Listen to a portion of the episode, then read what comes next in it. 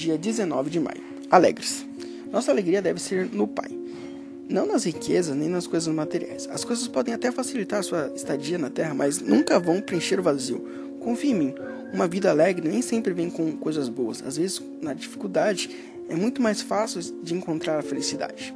Não espere um momento para ser alegre ou algo do tipo. A decisão é sua nesse devido instante, ao qual gosto de chamar de dádiva. Aproveite seu presente. Isso é, se alegre em Cristo. Leitura do dia. Atos 5, 41. Retiraram-se, pois, da presença do conselho, regozijando-se de terem sido julgados dignos de padecer afronta pelo nome de Jesus. Esse foi mais um Diário do Jovem Pecador.